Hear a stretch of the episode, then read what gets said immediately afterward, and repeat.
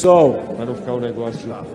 Senhor Arthur Lira, eu queria saber se o senhor não tem vergonha. Gostaria de saber se o senhor não tem vergonha. deputado, deputado Glauber, olha, eu, eu não, não vou abrir o microfone, Vossa Excelência, Vossa Excelência não pode fazer isso. Não tem a palavra Vossa Excelência, não. Muito bem! Como orienta o novo. Não tem a palavra, não tem a palavra. Não tem nem pela liderança. Como fala o novo. O senhor não tem Presidente. respeito a ninguém aqui. Não tem respeito, senhor, a ninguém. Quem manda é o presidente. Novo orienta. Ele não é líder do O senhor, PSOL. o, senhor, o senhor não está nem delegado pela liderança. O senhor não tem a palavra porque o senhor nem delegação tem. O senhor não tem direito regimental de falar. Por favor, o senhor não terá a palavra aqui hoje. Não tem a palavra porque nem vice-líder Vossa Excelência é. Não quero lhe intimidar, não, só não vou lhe dar a palavra. Deputado Daniel, não consta aqui não. Tempo de liderança é- do partido é, é- a tem- liderança não do tem partido. orientação. Sendo líder Deputada do PSOL, Sâmia, ele deputada como Sâmia, vice-líder ele do não tem PSOL, orientação. ele Deputado está inscrito favor, na mesa, já foi enviado à mesa a utilização do tempo de líder do PSOL pelo deputado Glauber Braga, Deputado- que é vice-líder. Quem define quem vai usar o favor, tempo do PSOL é a... da liderança, deputado Daniel, por favor. Você não vai dizer quem é a liderança do PSOL vai usar o tempo. É o Aqui- deputado Glauber Braga, como está inscrito na mesa. Aqui não está não, deputada Sâmia, viu? Aqui não está não. Pois Vossa precisa ser acelerada a avaliação, porque já foi enviado no início da Deputado sessão Daniel. a inscrição do deputado Glauber Braga. Senhor presidente, o PCdoB encaminha. Não adianta a esse que eu não vou deixar de fazer o uso da palavra, eu não vou ser calado por um ditador nessa sessão. Você, Vossa... O que é que eu faço?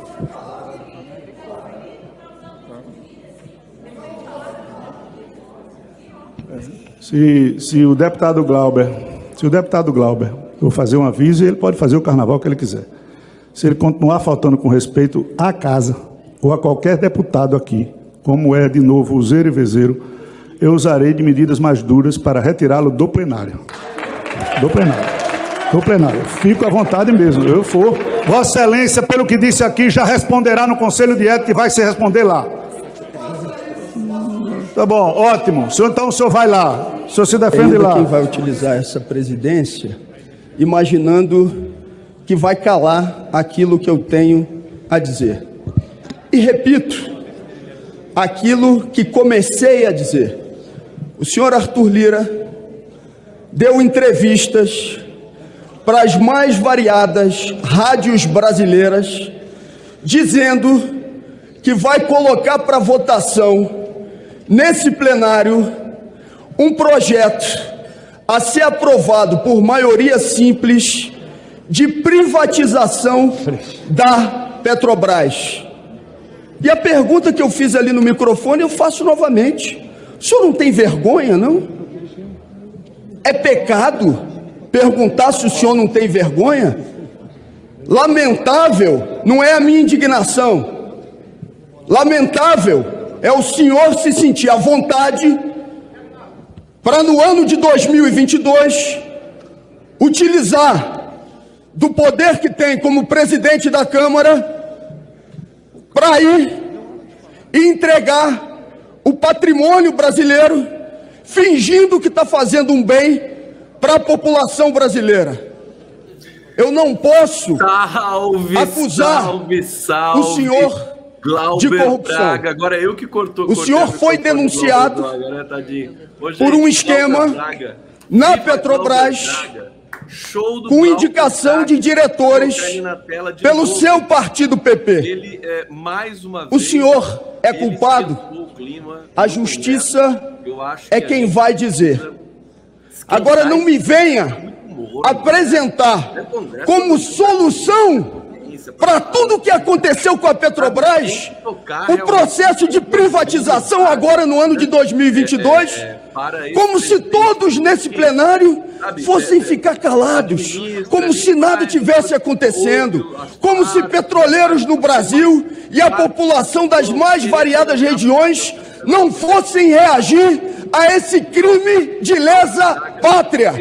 Entregar a Petrobras, como o senhor anunciou, numa votação que nem de proposta à emenda à Constituição é, que exige 308 votos, numa votação por maioria simples, Como Vossa Excelência, como o senhor está pretendendo fazer, eu utilizo Vossa Excelência, não tem problema. Se é isso que te deixa mais confortável.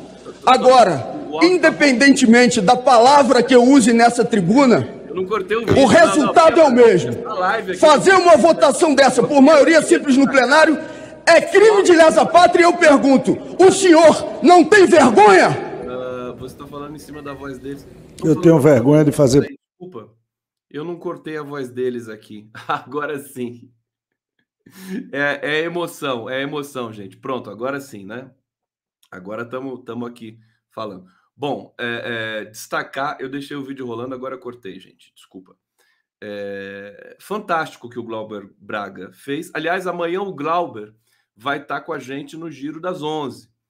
É, vai, vai pegar fogo o Giro das 11 amanhã, porque a gente vai perguntar para o Glauber, enfim, os detalhes, os bastidores dessa, dessa, enfim, dessa performance, mais uma vez importante para a democracia brasileira. É preciso realmente denunciar é, é, essa tentativa de, na bacia das almas, privatizar a Petrobras. Governo fim de carreira, governo fim de festa, eles querem privatizar a Eletrobras, Petrobras, e, e nós não vamos deixar. Várias vezes no Congresso, em função dessa, dessa, dessa performance, desse ato, eu já vi a Luiz Orondina, a Luiz Orondina do alto dos seus 80 e quantos? 88 anos, acho que ela está até com mais que isso, mas na época ela tinha 88.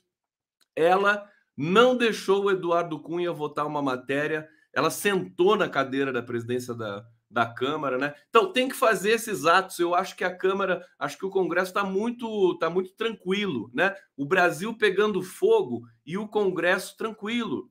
Não está certo isso. Bom, vamos lá agora com dois áudios certinho. O áudio da música aqui da Live do Conde do fundo do nosso, do nossa, da nossa, do nosso evento toda noite aqui pela TVT de São Paulo, pela TV 247, também pelo Prerrogativas. Começamos a live do Conde. Obrigado pela presença de vocês. E vamos nessa, vamos lá. Tudo certo agora, né?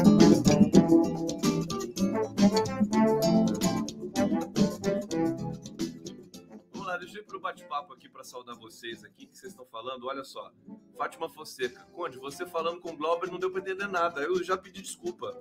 É, é- é muito botão aqui, eu faço, faço a minha transmissão, é super artesanal, né?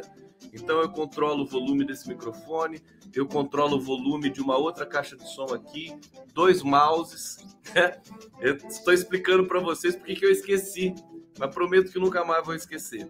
Esse áudio aberto aqui do início da live. Aqui, José Eduardo Ribeiro Marques, parabéns pelas informações esclarecedoras. É, obrigado, Vânia. Obrigado, Fabiana Farias. Olha o que a Fabiana Farias está dizendo aqui, que bacana, ó. Tá baixo o áudio agora também? Pera aí. Deixa eu regular isso aqui. Hoje a bruxa tá solta aqui no condão, meu Deus do céu. Áudio do Conde. Vamos lá, melhorou o áudio? Glauber viu Eduardo Cunha cair, viu Moro cair e verá o Lira cair. Bom, vamos nessa aqui. Deixa eu é, começar dizendo para vocês o seguinte: é, Glauber Braga sempre na ponta dos cascos, é, trazendo esse, essa maneira dele confrontar, né? Os, os parlamentares que são golpistas, né? Caso do, do, do Arthur Lira, né? Nesse sentido, acho que o Congresso está pacificado demais. Por que, que a Dilma Rousseff caiu? Porque a imprensa brasileira, a imprensa, o jornalismo de cativeiro, o jornalismo convencional brasileiro, ficava é, é, instigando o Congresso, todos os parlamentares, todos os dias, com todas as edições do Jornal Nacional, tá certo? O Jornal Nacional era uma espécie de fustigador do Congresso para se tirar Dilma Rousseff. Eles estavam na maior vibração lá, William Bonner, Renata Vasconcelos, né? Para, acho que na época não era Renata Vasconcelos ainda, era Patrícia Poeta, não me lembro agora quem que estava ali na bancada do Jornal Nacional 2016, 2015, 2016. Eles ficavam forçando o Congresso. Agora você mal vê um jornalista no Congresso Nacional. Você mal vê alguém entrevistando alguém em todos os canais de jornalismo, Globo News, é, CNN. Praticamente você não tem ninguém perguntando nada, é tudo em off. É, são telefonemas, né? A pandemia também, a pandemia também prestou esse desserviço para a cobertura jornalística brasileira. É, ficou, deu uma, uma aliviada geral. Você não tem mais pressão em cima de deputado, não tem mais pressão em cima de senador. É todo mundo pacificado nesse Congresso Nacional. Quer dizer, nada acontece, senão o impeachment do Bolsonaro teria saído.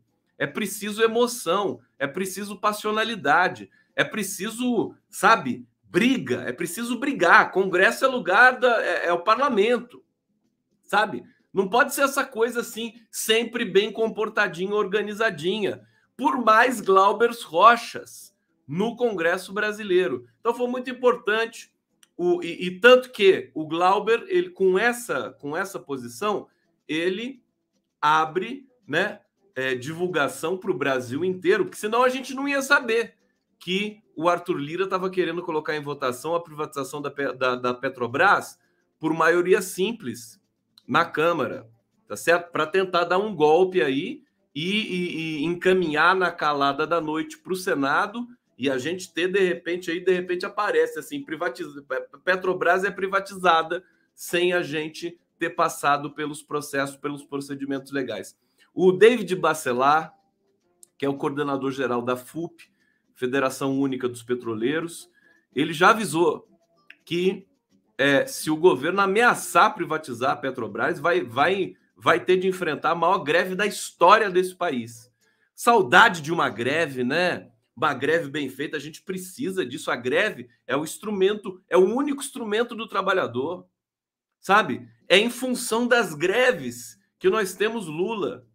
Pelas greves, é, começou a vida dele política fazendo greve. Então, eu acho que a, a classe média brasileira, inclusive a esquerda, né? A esquerda meio ali, é, que o pessoal chama de esquerda caviar, né? Mas não, caviar é pejorativo demais. Mas uma esquerda que fica ali muito confortável, né? Não gosta de greve, não gosta de participar. Eu acho que a gente precisa sofrer as privações de uma greve para conquistar espaço, para conquistar direito. E o Brasil está precisando mais do que nunca de uma boa greve, uma boa e politizada greve. Eu defendo em trânsito. A gente poderia fazer uma greve política, essencialmente, uma greve preventiva. Né? Uma greve preventiva. Ah, então, a, o, o Nogudan está dizendo aqui: esquerda, esquerda institucional. Né? Já definiu num sintagma, né? numa locução, o, o que eu estou querendo dizer aqui, né? Esquerda institucional. A esquerda não pode se institucionalizar, né? Quem tem de se de, que, o, o, as instituições são as instituições. Nós precisamos delas. Precisamos de um STF forte, precisamos de um TSE forte, precisamos de uma imprensa que tenha dignidade, que tenha uma regulação democrática, né? precisamos de um executivo com dignidade, o que definitivamente nós não temos, precisamos de um legislativo com a mínima dignidade, com a mínima, é, é, sabe, a quentura da democracia, não ficar essa coisa de favores trocados. O Bolsonaro induz também, né? Assim como Lula induziu a classe política a uma atitude mais solidária, mais proativa, mais é, virtuosa no sentido de produzir os empregos, produzir as políticas públicas de qualidade, o Bolsonaro é um indutor de violência, de tortura, de corrupção. Então, é isso que está acontecendo no Brasil. Então, mas a esquerda não pode se institucionalizar. Eu acho que uma greve cairia muito bem. A gente está precisando muito de uma boa greve para mostrar quem, quem tem o direito né, nesse país, quem, quem decide de onde parte a soberania desse país é através dessa gritaria aí do Glauber Braga. Não pode ser essa coisa mais. Negociação, deixa o Lula negociar. Porque o Lula, ele grita em todos os lugares, mas sabe fazer. Aliás, o Lula continua cada vez melhor. Eu tô rouco ainda, viu, gente? ainda não sarei completamente da Covid aqui, mas Estou aqui firme e forte com vocês na nossa no nosso contrato de, de lealdade. Deixa eu começar lendo uma notícia é, sobre articulação do Lula, inclusive para aproveitar a viagem e fazer uma formular algumas questões importantes aqui do cenário político brasileiro. Olha só, o Lula agora há pouco ele teve, foi homenageado na Casa de Portugal, foi um evento lindo de quatro horas de duração. É, a publicação do livro das cartas que foram escritas por Lula. O Lula recebeu 25 mil cartas é, quando passou os 580 dias na prisão. Eu mesmo escrevi uma meia dúzia de cartas para ele. É, e isso, esse é um, ele também escreveu muitas cartas. E, e agora isso virou um Tesauros, um arquivo é, bonitaço. Eu vi ali a Ivana Junks, a, a Ivana, como é que é o nome dela? a, a, a editora da Boitempo, é, esqueci o nome, estou confundindo com a, a poeta Diana Junks e a Ivana Jenkins, né? É Ivana Jenkins. Ela estava lá e, enfim, é uma publicação da Boitempo com outras parcerias e, e várias pessoas estavam ali, leram. Foi no Tuca? Ah, não, ah, desculpa, foi no Tuca, não foi na Casa de Portugal, querido. Obrigado. Obrigado, gente. Obrigado, Eliana. É, eles tiver, fizeram as leituras ali de algumas cartas e o Lula fez o discurso. No final, o discurso dele agora reverberou ah, aqui na, na, imprensa. Eu vou ler essa, essa repercussão aqui. Né? Bom, ele disse que o PSDB acabou. Ele falou isso lá no Tuca. PSDB acabou. E é, ironizou golpe do Bolsonaro pelo que estão dizendo aqui. Eu não estava vendo porque eu estava em outra live, né? Eu vou ler algumas aspas aqui do Lulão Olha só, ele disse: me prenderam achando que a gente ia ficar mais fraco, e a verdade é que vocês fizeram eu sair da cadeia muito mais forte do que eu entrei. Eles achavam que iam nos tirar, que iam banir o PT. Vocês estão lembrados que uma vez um senador do PFL, Jorge Borhausen, disse que era preciso acabar com essa desgraça do PT? O Borhausen disse que é, era para é, ia acabar com essa raça né, do PT. O PFL acabou. E agora quem acabou foi o PSDB. E o PT continua forte, crescendo e continua um partido que conseguiu compor a maior frente de esquerda já feita nesse país. Tudo, tudo verdade aqui. É, acho que teve ali, o, o, Lula teve requintes de crueldade dizer que o PSDB acabou, mas tá certo, acabou mesmo. Sabe? Os próprios tucanos sabem disso. E, e o Lula dizendo isso agora ganha esse, essa, essa, esse lastro histórico, né? É, vejam vocês tudo o que aconteceu no Brasil. Tentaram destruir o PT de todo jeito, empicharam num golpe covarde a ex-presidenta Dilma, eterna presidenta, prenderam Lula, a imprensa vagabunda brasileira é, perseguiu todos os petistas possíveis. Não, Deus, eles perderam, perderam. PT está liderando as eleições presidente da República. Isso dá orgulho da gente falar. Isso é para bater no peito e ter orgulho. Tá certo? Nós revertemos esse processo. Na base da. Nós não forçamos nada. Simplesmente mantivemos a nossa dignidade. Não trocamos. Todos nós aqui, vocês que estão me assistindo, né? Não trocamos a nossa dignidade por nenhum oportunismo político de migrar para um outro partido por covardia. Tanta gente que deixou o PT por covardia. Maioria das pessoas petistas que deixaram o PT ao longo da história foi por covardia, foi por não aguentar enfrentar a, a, essa, essa imprensa violenta e as elites violentas, traiçoeiras, genocidas, brancas, racistas brasileiras. Quero dizer isso com todas as letras. Muita gente, muita gente saiu do PT por covardia, tá certo? E agora estão aí se alinhando ao PT de novo, né? Porque o PT durou, o PT é forte, o PT, Partido dos Trabalhadores, é diferente. Tem problemas? Tem! Mas é claro que tem. Tem gente ali dentro Você vai ter as pessoas que vão puxar o tapete umas das outras, como em qualquer lugar deste planeta Terra. Tá certo? Mas a estrutura, a configuração, a história do Partido dos Trabalhadores, ela é, é um, um dos patrimônios da nossa democracia brasileira. E é só por eles, né? Nós, brasileiros, todos nós, desculpa, não fiquem preocupados com a minha voz, não, porque isso aqui é a roquidão da, da gripe, da Covid, enfim, tudo junto que eu tive aí. Estou usando remédio também. Remédio deixa a garganta meio meio tensionada, sabe? Daqui a pouco eu vou melhorar, fiquem tranquilos. O condão rouco assim também fica legal, não fica, não fica sexy. Ah, Javier Bardem, né? Fica meio sexy assim, então. Tô falando aqui para vocês é que evidentemente é, não, já, vocês não me viram acordando, entendeu? Condão com essa voz aqui de Mário Covas, o Mário Covas que tinha a voz grossa, assim, né? Você imagina o condão acordando vocês aí acordando comigo, vamos dizer aí, enfim, quem se disporia a dormir com pode, né? Eu sei que vocês dormem comigo aqui na live, mas na vida real, né?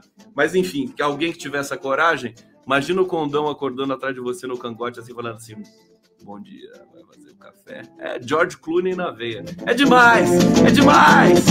Quem vai? Quem vai? mas enfim, mas olha só, gente. É, então, história, vencemos, vencemos. A verdade venceu. O livro que a, que a própria Boitempo publicou foi indicado ao Jabuti. O livro, ganhou o Jabuti, né? O livro do Lula. O livro foi escrito pelo Lula. Ele só não escreveu com o dedo, escreveu com a boca, porque ele deu entrevista lá para os entrevistadores e eles colocaram tudo no papel. Bom, é, é, dito isso, dito isso, né? PSDB acabou. Palavra do Lula. É, PFL acabou. Tentaram destruir o PT, não deu certo. O PT está mais forte, está ganhando muitas filiações de jovens, agora não mais porque acabou a janela né, de filiação. Acho que agora pode se filiar, mas não se candidatar. Mas aumentou muito a, a filiação de jovens aí nos últimos tempos, né? PT é o maior partido brasileiro, acho que ele só perde para o PMDB, que não é um partido exatamente também. O MDB é uma espécie de federação partidária, né? É, é, enfim, para dizer o seguinte, e ele disse também na Carta Capital aqui, é, eu, eu, eu, faço política olhando para frente, que é muita gente criticando o Lula porque está negociando com gente que foi golpista, né? Renan Calheiros, é, Eunício Oliveira, próprio Alckmin. O Lula hoje teve de dizer que o Alckmin não, não, não foi golpista, mas o Alckmin foi golpista. Não dá para fazer mágica também, né, Lula? Né? O Alckmin foi golpista. Mas, enfim, tem que olhar para frente.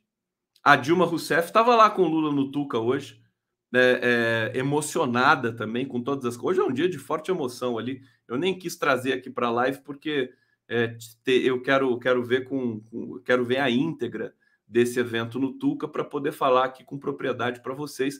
Por isso escolhi o Glauber Braga, porque também, afinal de contas, que o Glauber Braga está fazendo é muito importante. Né? É muito importante. Tem que tumultuar. O Glauber Braga é o cara do tumulto. Eu adoro tumulto, também gosto de fazer o tumulto aqui nas redes. Então, tem que, eu gosto de tumultuar até os ambientes bem comportados que eventualmente possam me favorecer. Eu sou meio suicida mesmo. É a minha função. Gosto de tensionar, entendeu? Gosto de levar uma atenção para os lugares aí que eventualmente possam ficar naquela toca, todo aquele bom comportamento. Aí lá vem o conde e tal. Não, vamos. Eu quero é sangue, sangue discursivo, tá certo? Então, esse papel do Glauber Braga é fundamental para, inclusive, a gente ter força também retórica para afugentar toda e qualquer tentativa de golpe que virá, mas que nós vamos superar. Bom, olha só essa notícia aqui, é, é que a, a, a digamos a a, as aspas do Lula, né? Ele disse o seguinte, né? Não adianta o Bolsonaro dizer que vai dar golpe. Olha que forte isso. Que só Deus me tira daqui. Como eu acredito que a voz do povo é a voz de Deus, a voz do povo vai tirar ele de lá. O Lula responde tudo na lata. Na lata. Se a imprensa desse para o Lula mesmo destaque que dá para o Bolsonaro até hoje, né? essa esse embate estaria assimétrico do outro lado. Ele continua assimétrico em favor do Bolsonaro, porque a imprensa tradicional brasileira dá muito mais trela, muito mais crédito para o Bolsonaro do que para o Lula. Você imagina a manchete na Folha de São Paulo assim, né? É, é, a voz do povo é a voz de Deus, é, é a voz de Deus. O povo, a voz do povo vai tirar o Bolsonaro. Manch... Lula, né? Lula, a voz do povo vai tirar o Bolsonaro. Manchete no Globo, manchete na Folha de São Paulo. Querido, no dia seguinte, Bolsonaro já teria virado pó e o Aécio ia lá cheirar ele todo, né? Teria virado pó. Veja, a gente ainda está nessa assimetria. Eu estou no sacrifício mesmo da voz hoje aqui. Hein? É, o condão não é mole, não. É... Desculpa, viu? Desculpa se eu der umas tossidas aqui no meio da nossa fala. Bom, estamos lutando, diz o Lula, contra gente muito ruim, contra os matadores de Marielle, os milicianos, as pessoas que não têm medo de matar inocente, de fazer com o Genivaldo que a Polícia Rodoviária fez em Sergipe, né? Muito contundente a fala do Lula. É, a, aqui as pessoas querem fazer reunião, os banqueiros. Eu vou fazer muitas reuniões com banqueiros empresários, mas eles nunca perguntaram para mim como está o povo na rua, a fome, o desemprego. Nunca perguntam, só perguntam: e o teto de gastos fiscal vai manter ou não? E a responsabilidade fiscal? E a dívida pública? Porque eles só pensam no dinheiro que é para reverter para eles, não pensam nos recursos do povo. Olha a aula que o Lula dá para as elites genocidas brasileiras. Ele diz: olha que bonito isso, gente. Por isso que o Lula tem essa força, né? Ele diz: eu converso com empresário, com banqueiro, eles nunca me perguntam como é que o povo tá. Né? Só perguntam do teto de gasto. E o Lula dizendo isso publicamente, você pode ter certeza próxima reunião que ele fizer com os empresários, vai aparecer um empresário, um banqueiro, mesmo que cinicamente, mas vai aparecer um e vai falar: Lula, como é que está o povo brasileiro? Como é que a gente vai matar a fome do brasileiro? Por isso que eu estou dizendo, o Lula ele, ele, ele promove uma indução é, virtuosa na consciência política. Foi isso que ele fez, senão ele não governaria de 2003 a 2010. Ele faz uma indução virtuosa que até os políticos conservadores, os políticos que são é, é, fisiológicos, os corruptos, até esses entram na ciranda de querer produzir o melhor para o povo, porque produzir o melhor para o povo agrada o chefe de Estado de turno que tem poder e que pode destinar verbas para que se possa fazer mais projetos para matar a fome do povo e combater a desigualdade. Combater a desigualdade com Lula na presidência vira um grande negócio, vira uma coisa bacana, uma coisa virtuosa, uma coisa que rende rende é, repasses de verbas, né? Porque ele vai fazer o repasse de verba do ponto de vista mais democrático possível, só com os projetos que vão ter compromisso com combate à desigualdade e agora combate ao racismo, combate a LGBTQIA mais fobia, combate a aporofobia, que é a, o, o, o preconceito ao pobre. Então, veja que sorte que nós temos. O Lula, gente. Alguém aqui já pensou? Alguém aqui já pensou? É, é, se o Lula fosse um político provinciano, um político com, com, com convicções arraigadas, né? fosse, fosse parecido com essa intelectualidade do PT aí, que gosta de ler Marx, né? E que e que quer que o Chaves se perpetue, não mais o Chaves, que o Chaves morreu, mas o Maduro se perpetue no poder, o Evo Morales se perpetue no poder. O Lula não é assim. O Lula gosta de democracia. Ele não gosta de é, é, é, hegemonia. Quem gosta de hegemonia são os intelectuais orgânicos do PT. Tô provocando mesmo hoje. Eu gosto de provocar. Eu quero provocar todo mundo. Entendeu? Então, ele é outro papo. O cara gosta de democracia mesmo. Não é firula, entendeu? Não é discursinho. Então a gente tem que sorte que a gente tem um cara desse, né, para fazer as negociações, para conversar com os setores da sociedade que foram enganados lá atrás e que tiveram seus ímpetos golpistas lá atrás, né, que deram muito trabalho para a sociedade brasileira, que foram uma vergonha, mas ele vai resgatar esses caras, ele vai trazer, ele vai governar, ele vai botar todo mundo para trabalhar de novo, menos os nazistas, bolsonaristas, evidentemente, que esses não vão ter bem condições de continuarem soltos, eles vão para cadeia, né? É todo mundo para cadeia. E assim a gente espera. Gente, dá mais um, um toque para você. Deixa eu, deixa eu continuar lendo aqui o Bolsonaro, o, que, que o Lula falou. Tomar uma água, né? O que, que eu posso fazer?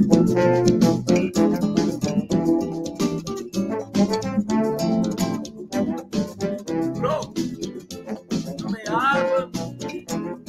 Agora a voz vai ficar boa de novo. Tô que nem o Lula, né? Lula perde a voz e continua falando, né?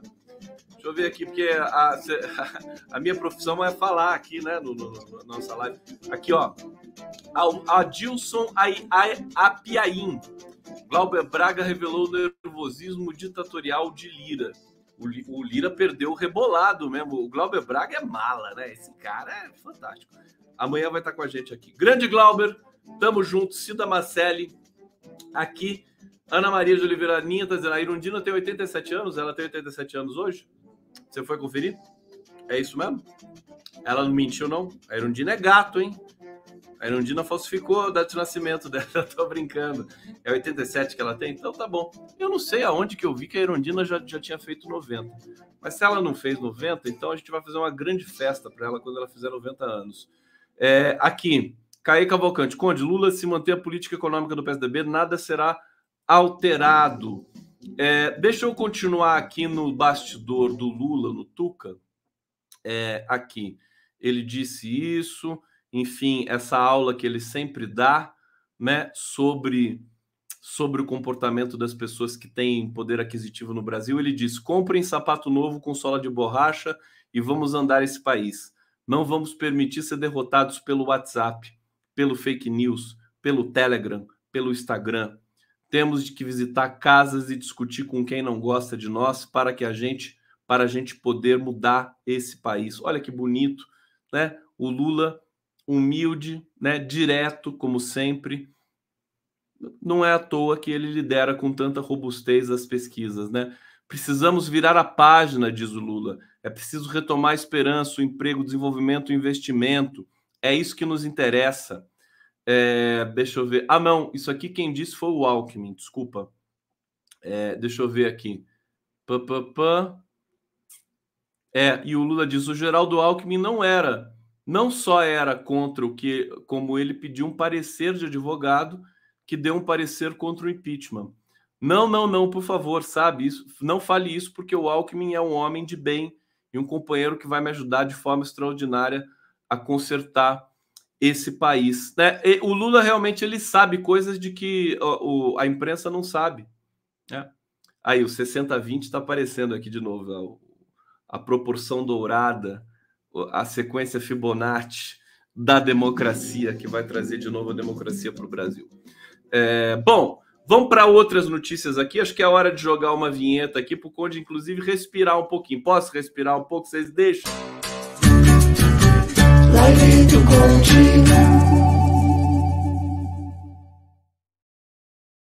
do Do mico de deixar o áudio aberto aqui do vídeo, né? Bom, uh, hoje o Datafolha divulgou mais algumas, algumas é, pedaços daquela pesquisa, né? Que, que mudou bastante aí o cenário eleitoral. E, e, eu queria comentar algumas delas aqui com vocês. Antes, deixa eu só dar uma olhada na audiência aqui. Obrigado pela audiência de todos vocês. Queria comentar algumas delas. A primeira é o seguinte: o Bolsonaro ele está na total contramão do que pensa o país. Sete, mais de 70% da população brasileira é contra facilitar a compra de armas. Né? O brasileiro não gosta de arma. Quem gosta de arma nesse país são os fazendeiros, são os grileiros, são os garimpeiros, são os agroboys, é essa galerinha esses filhinhos de papai aí, é, urbanos de São Paulo, do Rio de Janeiro, do Leblon, eles é que gostam de pistola, de arma. O povo trabalhador brasileiro tá, tem mais o que fazer. Você entendeu? Eles gostam de outras, eles gostam de samba, eles gostam de música, eles gostam de educação. É incrível. O brasileiro pobre, o brasileiro que não deveria ser pobre, deveria ser, é, é, enfim, ter o padrão que tinha na época dos governos Lula e Dilma. Podia comprar sua picanha, podia viajar para a praia, podia andar de avião. Esse brasileiro trabalhador, né, digno, honesto, que não é reacionário, que, que, enfim, que gosta da modernidade. O brasileiro não é reacionário. Você tem setores aí da sociedade brasileira que são esses setores que subscrevem aí Bolsonaro, mas é minoria. É minoria. E o brasileiro trabalhador é maravilhoso.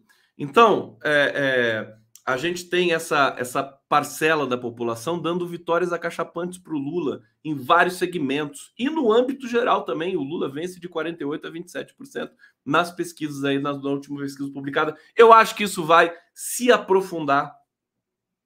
Acho que a gente vai ter um outro desenho eleitoral nas próximas semanas, tá? Depois venham me cobrar. Eu acho que o Bolsonaro se, se inviabilizou eleitoralmente. Acho que não dá mais. Podem me cobrar, né? Porque daqui a pouco o Bolsonaro cresce, as pessoas falam, aí você estava errado, Condão. Aí beleza, eu estou errado. Se ele crescer, vocês vão, vocês, vocês, podem dizer à vontade que eu, que eu tô errado, não tem problema nenhum. Mas como ele ainda não cresceu, então ainda não dá para dizer que eu estou errado, tá? Então eu estou vendo que esse desenho eleitoral vai mudar, vai mudar radicalmente e, e, e a vantagem do Lula vai ficar maior ainda. Né? Existe uma psicologia, inclusive, também no Brasil, e a gente está numa crise violenta econômica. Hoje saiu o dado do desemprego e a Globo até comemorou, dizendo que o desemprego tinha caído no Brasil. Né? Mas o problema é o seguinte: esses dados eles estão bastante prejudicados, porque a gente tem aumento exponencial de desalento, a gente tem uma diminuição muito grande da renda do trabalhador, recorde negativo, a gente tem é, estagnação econômica, o Brasil que não cresce, não consegue crescer, não consegue dar, sabe, não consegue nem, nem botar o início né, do crescimento, nem fazer assim o pontapé inicial. Você tá, a economia está sem comando no Brasil, a inflação está galopante, a inflação está alta. Hoje tem o Armínio Fraga falando no jornal Globo, né, dizendo que a inflação ela está se alastrando por vários setores da economia brasileira, tá certo? Então, Bolsonaro está inviabilizado, está inviabilizado, não tem mais mágica, né? Outro dado que me licencia a defender esta tese, né, de que ele está inviabilizado, ele continua criticando o STF, ele continua criticando o TSE, criticando não, atacando. Ele continua é, vociferando contra as urnas eletrônicas, mas vocês estão vendo isso em alguma manchete de jornal essa semana? Não. Por quê? Porque as pessoas não estão dando mais muita bola para o que ele está falando. Bolsonaro caiu numa espécie de descrédito, uma espécie de folclore. Demorou mas a imprensa tradicional vagabunda, tecnicamente muito precária, precarizada, né?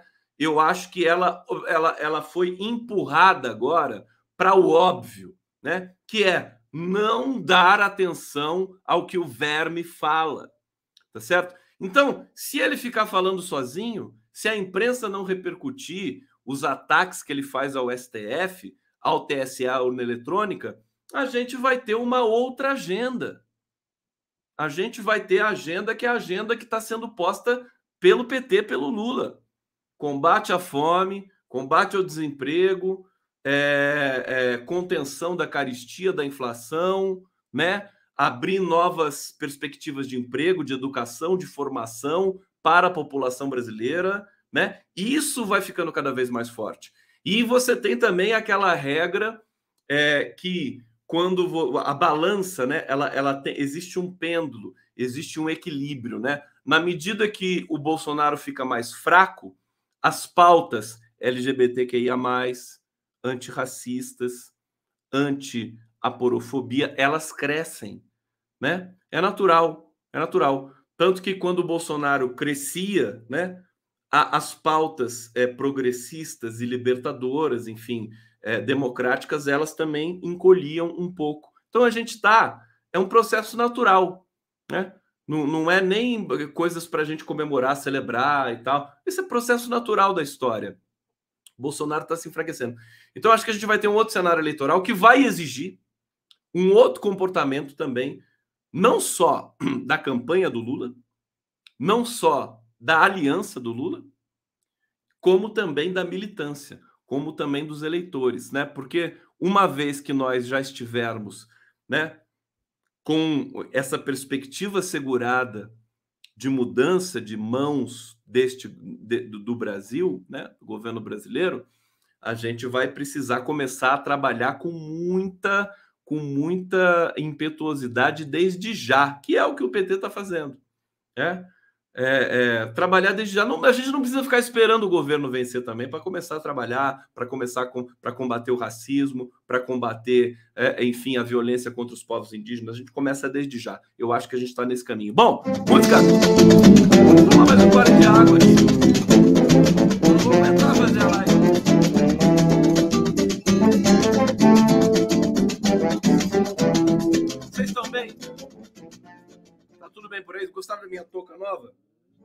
Essa touca aqui é do Flamengo. Entendeu? Aqui, para quando eu for ver Flamengo do Rio de Janeiro. É, deixa eu ver o que, que eu vou trazer aqui. Bom, eu ia dizer, né? As duas, os dois dados do Datafolha. O dado, portanto, esse que o brasileiro não gosta de arma, né? Bolsonaro está na contramão. Então, isso também me autoriza a dizer que ele, né, do ponto de vista eleitoral, agora que a coisa começa para valer, né? Ele vai começar a se encolher um pouco mais. Vamos esperar. Se eu acertar essa aposta que eu estou fazendo aqui com vocês, eu quero ganhar alguma coisa. Tá? Viu, Leonardo Atush? Se eu acertar isso aqui, Tarciso, atenção, Paulo Paulo Vanucci. Paulinho! Ô, Jordão! Se eu acertar essa previsão, eu quero eu quero ganhar alguma coisa, tá? Se o Bolsonaro murchar na próxima pesquisa, eu sou pé quente, hein, gente? já vou avisando, hein? Eu sou pé quente. É, eu quero ganhar, deixa eu ver o quê? Uma calói? Não. Quero ganhar um. O que, que eu quero ganhar, hein, gente? Me ajuda! Eu nem sei mais o que eu quero. Uma sopa! Quero ganhar uma sopa! Eu adoro sopa! É? Gorro! Quero ganhar um gorro da vitória. É, trazer aqui para vocês, deixa eu ver aqui até a Polícia Federal Bom, vamos falar da Covid um pouquinho? Posso falar? Porque as coisas estão piorando, tá, tá aumentando o caso de Covid em São Paulo. Essa Covid que eu peguei, que eu ainda tô com ela aqui comigo, é, quase dobraram os casos de Covid em uma semana no estado de São Paulo. É, média diária de novas infecções chegou a 4.830 contra 2.622 na semana passada, um salto de 84% maior salto desde fevereiro. O aumento é considerado significativo. Então, eu acho que eu vou essa notícia para eu pedir para vocês um pouco mais de paciência, né? Não tem mais condição agora de você fazer isolamento, mas continuar usando máscara, sabe? Continuar, em, sobretudo em lugares fechados, né, gente? Continuar usando a máscara e continuar respeitando, né, protocolos básicos de, é, é, de contenção, porque se nós que nos vacinamos, nós, nós pegamos essa Covid e ela não é tão grave, ela passa a ser uma realmente como se fosse uma gripe, tá? É, e a gente não corre o risco de morte, ou risco de vida, para quem preferir. Agora, quem não se vacinou, se pegar essa mesma Covid, pode morrer. São as pessoas que estão sendo internadas agora na, nas UTIs, né? As pessoas que não se vacinaram. Ah, mas a pessoa que não vacinou merece, foi burra, não se vacinou. Mas nós não pensamos assim, né? Mesmo as pessoas tendo sido, né? As pessoas que não se vacinaram por, por é, decisão própria agiram em favor do vírus, né? Agiram em favor da morte, em favor de Bolsonaro, são, portanto, nossas inimigas, mas agora elas estão fragilizadas. Então, a nossa política, como diz o padre Júlio Lancelotti, não é a política de querer a vingança, né?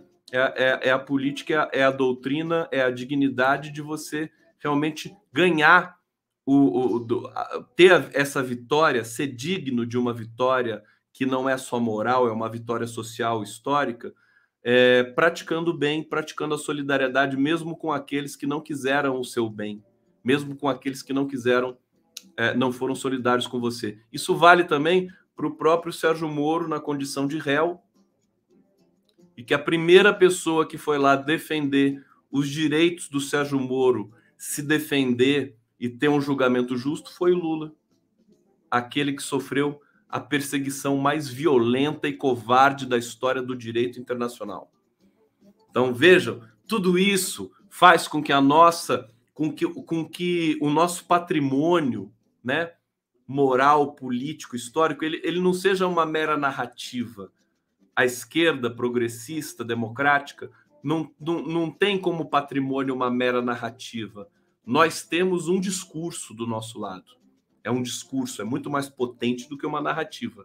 É um conjunto, é uma estrutura de forças, de enunciados, de pressupostos e de é, é, é, compreensões da realidade.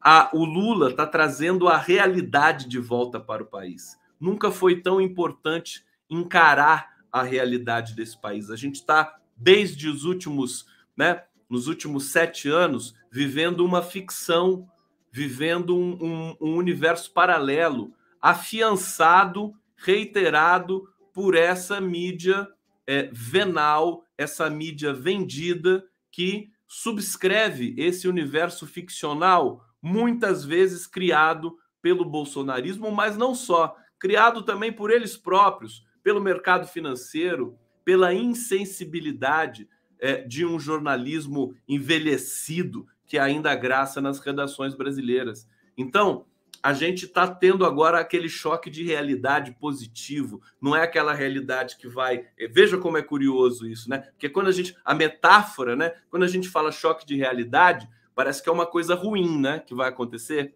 Olha só que interessante isso, né? Parece que é uma coisa puxa, vai tomar um choque de realidade, né? Putz, o Brasil é uma merda. Não, a gente vai tomar um choque de realidade, mas no sentido contrário. O Brasil é bom, o Brasil tem gente forte. Por quê? Porque a gente está sob o signo da, da, da, da enfim, da, da, da vagabundagem, da, da, da, da ignorância, da igno, ignonímia. Enfim, Bolsonaro de novo fazendo fazendo passeata, carreata, motociata, sabe? Em estrada de terra, curtindo a vida doidado. Aqui a foto do verme, né? Sempre verme. Uma vez verme, sempre verme. E o bando de vermes atrás dele ali. Então, a gente não pode mais. É, é, não vamos mais encarar esse tipo de excrescência, né? Falta do que fazer. Cara não tem bosta nenhuma para fazer nesse governo, só tem corrupção para alastrar, só tem orçamento secreto para é, performatizar e, e, e, e, aí não tem nada mais para fazer. Né? O Bolsonaro é especialista em fazer nada. Enfim, a gente está superando. Só falta 214 dias. Eu vou começar, começar a mostrar aqui é, também o bordado do Linhas do Horizonte. Olha só que lindo. Ó. Isso aqui é para amanhã, quer ver? Ó? Deixa eu baixar aqui e colocar na tela para vocês. Olha só. Hoje Hoje é 215 dias. Amanhã serão 214 dias para o verme desaparecer da nossa vida para sempre, né? Não vai se candidatar nem, não vai se eleger nem mais vereador no Rio de Janeiro. É, vamos cuidar para que isso seja preservado, né? Vamos, vamos para que nunca mais aconteça com a sociedade brasileira mais uma experiência dessas. Bom, vamos nessa.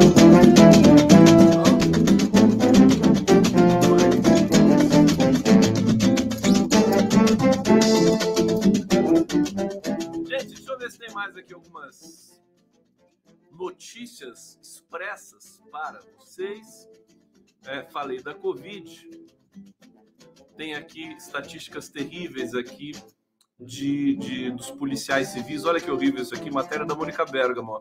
Suicídio entre policiais civis de São Paulo supera mortes em ações na última década.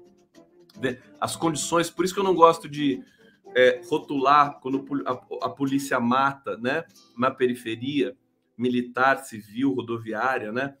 É, eu para mim isso é muito claro. Não, não, venham querer me convencer desse contrário, né? É, não é o policial, que a maioria desse, desse, dessa, desses policiais também é negra, né? Da, da PM, soldados da PM que, que matam na periferia, matam o povo preto na periferia, também são negros.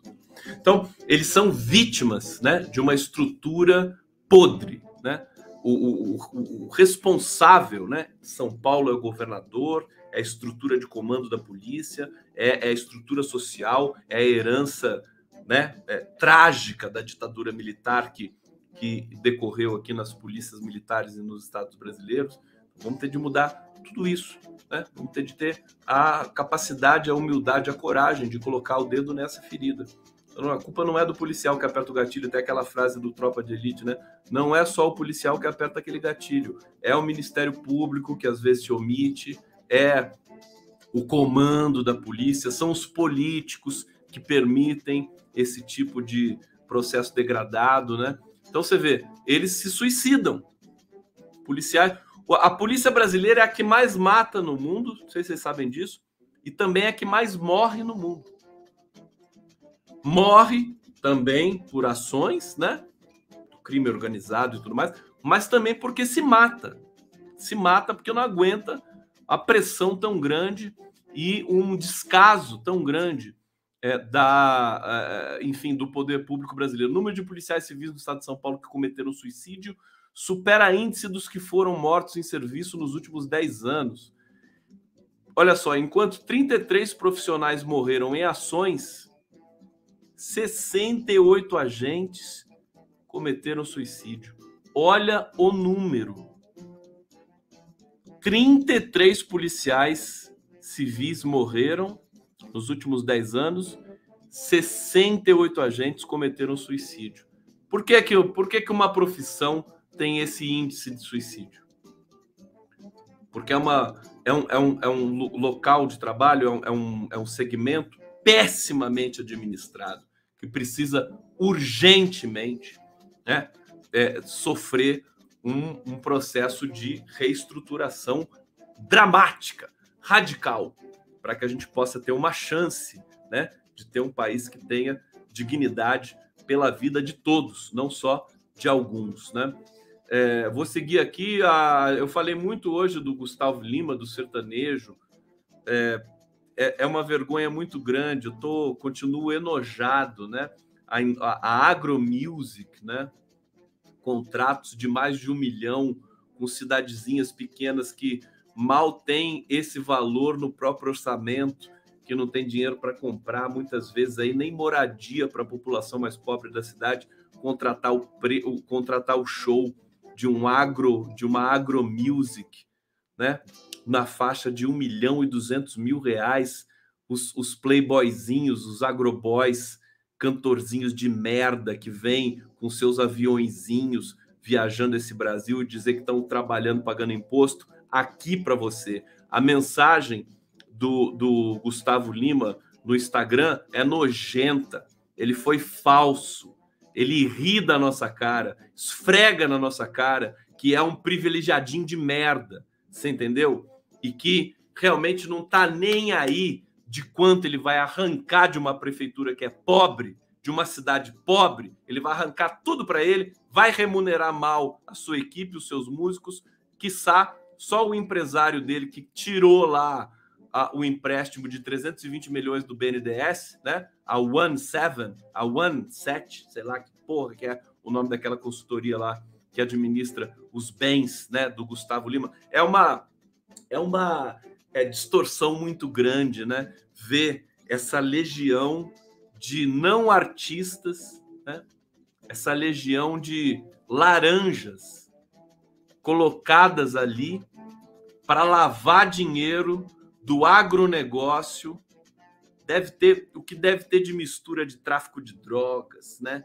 De, de lavagem de dinheiro, de recurso de prefeitura, que fica uma parte para para o contratante, outra parte para o contratado. A Polícia Federal tinha de investigar a fundo, tinha de investigar a fundo essa prática aí de é, hegemonia, compras de rádios comunitárias e rádios locais pelo agronegócio na, em todo o tecido é, urbano e, e, e das cidades brasileiras, constituindo essa hegemonia cultural de décima categoria, que é essa agroindústria da a música virou uma commodity, né? A música sertaneja uma commodity. Nada a ver com Tião Carreiro e Pardinho, nada a ver com Tonico Tinoco, nada a ver com Chavante, com Pena Branca e Chavantinho. Quer dizer, tudo isso, tá... todos esses que eu falei aqui morreram pobres, né? Pena Branca e Chavantinho, coisa mais linda do mundo. Todo mundo morreu pobre. Milionário José Rico, até o milionário José Rico morreram pobres. Tinham dinheiro ali, aquele dinheiro nem se compara a esses caras que compram aviões e iates, ficam ostentando dinheiro no Instagram, nas redes sociais. É muito nojento essa indústria do sertanejo. Então, eu acho que isso também precisa ser investigado. Não vamos deixar pedra sobre pedra nesse país depois desse verme nos deixar em paz, e é o que está acontecendo nesse momento. Então, agradeço a vocês mais uma vez. Obrigado pela presença aqui. Inscrevam-se no canal, no canal do Conde, na TV 247, na TVT de São Paulo, no Prerrogativas. Beijo para todos vocês, estaremos juntos amanhã. Quem sabe eu com a voz um pouco melhor. Verdade.